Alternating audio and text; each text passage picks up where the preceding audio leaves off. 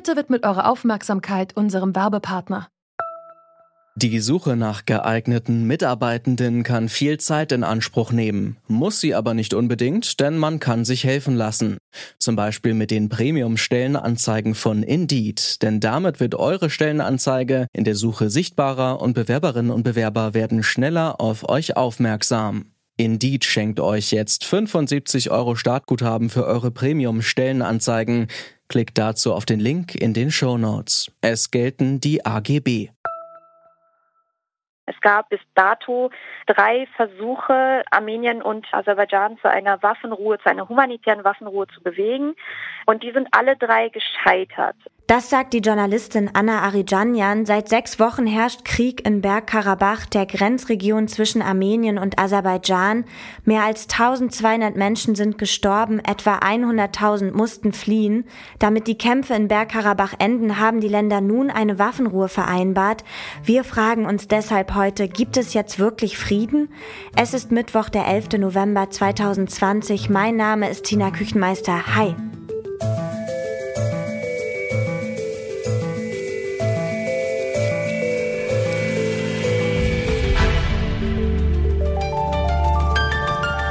Zurück zum Thema. Seit Jahrzehnten kämpfen die Nachbarländer Aserbaidschan und Armenien um Bergkarabach. Die Ursache Bergkarabach gehört völkerrechtlich zu Aserbaidschan. Dort leben aber vor allem Armenierinnen und Armenier. Da sowohl Aserbaidschan als auch Armenien Anspruch auf Bergkarabach erheben, ist bereits 1992 ein Krieg zwischen Aserbaidschan und Armenien ausgebrochen. Drei Anläufe gab es seitdem, eine dauerhafte Waffenruhe zu vereinbaren. Es wurden zahllose Gesprächs- und Verhandlungsrunden ins Leben gerufen getroffen und es gab mindestens genauso viele Kompromissvorschläge, die dann aber von einer der Konfliktparteien abgelehnt wurden. Doch diesmal soll eine langfristige Lösung gefunden sein. Russland hat vermittelt, damit Aserbaidschan und Armenien eine erneute Waffenruhe vereinbaren. Die soll nun wirklich halten. Was von dem Waffenstillstand zu erwarten ist, das bespreche ich mit Hans-Joachim Spanger. Er ist Wissenschaftler am Leibniz-Institut Hessische Stiftung Friedens- und Konfliktforschung und zuerst habe ich ihn gefragt, für wie robust er den Waffenstillstand diesmal hält für ziemlich robust, denn sie unterscheidet sich doch grundlegend von den anderen sogenannten Waffenstillständen. In die hat sich äh, vor allen Dingen Aserbaidschan, Nolens, Wolens eingelassen aber hat eigentlich nie ernsthaft einen Waffenstillstand verfolgt. Jetzt hat Aserbaidschan fast alle Kriegsziele erreicht. Ich sage fast, weil Bergkarabach nicht vollständig erobert wurde. Wir haben es also weniger mit einem Waffenstillstand zu tun, formal ist das natürlich einer, sondern eher mit einer Kapitulation Armeniens. Der Waffenstillstand, der soll ja von russischen Friedenstruppen überwacht werden. Russland ist ja aber mit Armenien verbündet und unterstützt das Land ja in dem Krieg. Ähm, sollte der Waffenstillstand nicht eher von einem neutralen Akteur dann überwacht werden? Naja, die Tragik der Armenier war, dass eben Russland Armenien in diesem Krieg nicht wirklich unterstützt hat.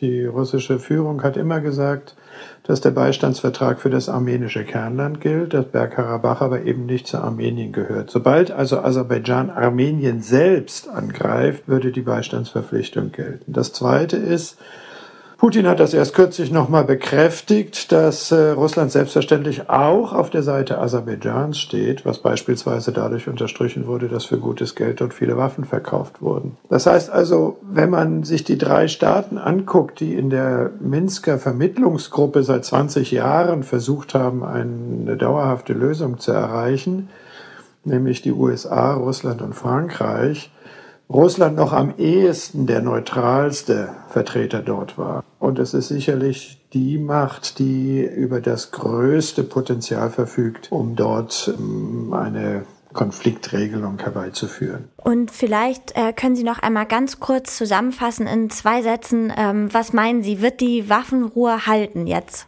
Ich gehe schon davon aus, dass sie auf absehbare Zeit halten wird. Das liegt unter anderem eben daran, dass äh, Armenien militärisch zur Revanche nicht fähig ist. Das liegt daran, dass Aserbaidschan wesentliche Kriegsziele erreicht hat. Und es liegt drittens daran, dass im Unterschied zu den vorherigen Regelungen, auch übrigens des Waffenstillstandes von 1994, wir jetzt äh, friedenserhaltende Truppen, ausschließlich in dem Falle von Russland, aber immerhin doch in beträchtlicher Zahl bis zu 2000, an den kritischen Punkten stationiert haben. Kritische Punkte sind vor allen Dingen der Korridor zwischen Restbergkarabach und Armenien, der sogenannte Lachin-Korridor, wo russische Truppen stationiert werden. Russische Truppen sollen stationiert werden in dem Korridor zwischen Aserbaidschan und Nachitschewan.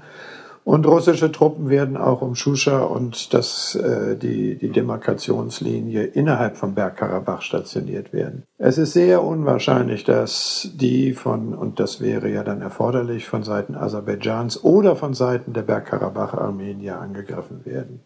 Insofern gehe ich davon aus, dass dieser Zustand doch eine ganze Weile anhalten wird. Ich erwarte nicht, äh, das wäre der zweite Punkt, ich erwarte nicht, dass es eine dauerhafte Friedensregelung in absehbarer Zeit geben wird, die dann eben einen gemeinsam akzeptierten Status erzielt. Das wird sicherlich wieder in Verhandlungen übergeführt werden, aber ich glaube nicht, dass die sehr erfolgversprechend sind auf absehbare Zeit. Die Waffenruhe zwischen Aserbaidschan und Armenien könnte erstmal halten. Das heißt allerdings nicht, dass in absehbarer Zeit auch wirklich Frieden in Bergkarabach einkehrt. Der Status bleibt weiterhin ungeklärt. Die Verhandlungen darüber werden weitergehen. Eine wichtige Rolle könnte dabei auch Deutschland spielen, meint die Journalistin Anna Arijanjan. Warum? Das habe ich mit ihr besprochen und zuerst habe ich sie gefragt, was der Krieg in Bergkarabach überhaupt mit Deutschland zu tun hat.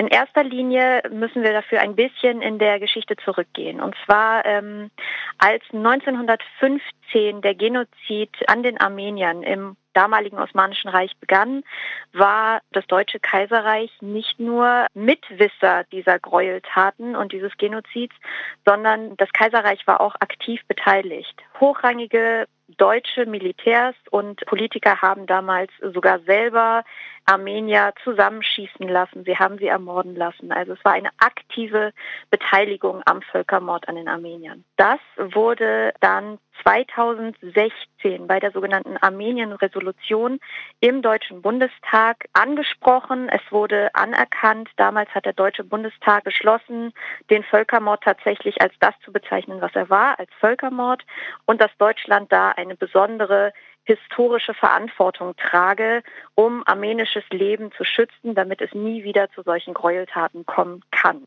Sie haben einen langen Artikel geschrieben zum Krieg in Bergkarabach. Da steht, die Bundesregierung hält sich bedeckt.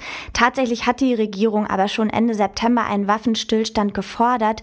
Außerdem verhandeln die deutschen Botschaften vor Ort mit den Parteien. Warum reicht Ihnen das nicht? Also ist Diplomatie im Hintergrund nicht äh, manchmal auch besser, als nur jetzt vielleicht große unrealistische Dinge zu fordern? Mhm. Natürlich muss man jeden diplomatischen Schritt gerade in so einem großen Krieg oder Konflikt begrüßen. Wir haben aber gesehen, dass jegliche diplomatischen Versuche, Aserbaidschan und die Türkei in die Schranken zu weisen oder zu verhandeln, äh, mehr oder weniger ins Nichts geführt haben. Und man hat gemerkt, man kommt eben mit sozusagen dieser leisen Hinterzimmerdiplomatie, will ich es mal sagen, nicht wirklich weit. Ich glaube, gerade was Deutschlands Relevanz betrifft, kann Deutschland tatsächlich auch bei solchen Dingen viel, viel mehr tun. Deutschland hat zum Beispiel aktuell die EU-Ratspräsidentschaft inne. Deutschland hat die Möglichkeit, viel größeren Einfluss darauf zu nehmen, was an zum Beispiel Waffen in die Türkei oder auch nach Aserbaidschan importiert wird, mehr denn je. Und ich glaube, diese Macht, auch diese wirtschaftspolitische Macht sollte Deutschland nutzen. Und jetzt vielleicht zum Abschluss nochmal einmal kurz äh, eine Einschätzung von Ihnen. Was denken Sie, wird der Friedensvertrag halten? Ich glaube, was die Waffenruhe betrifft und dass die Kämpfe jetzt aufgehört haben, das wird erstmal so bleiben. Allerdings glaube ich nicht, dass dieser sogenannte Friedensvertrag zu nachhaltigem Frieden führen wird, denn ähm, dafür sind die Verluste einfach zu groß. Die Waffenruhe in Bergkarabach ist ein erster Schritt. Das Wichtigste ist, die Waffen schweigen und die geflüchteten Menschen sollen in ihre Heimat zurückkehren können.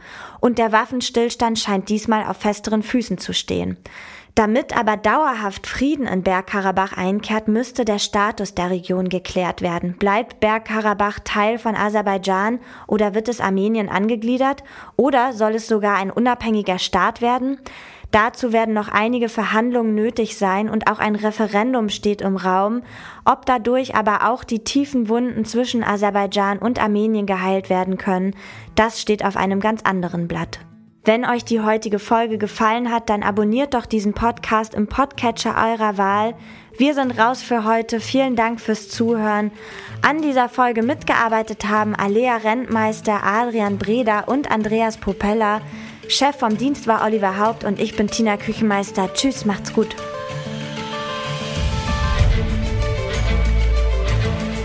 Zurück zum Thema vom Podcast Radio Detektor FM.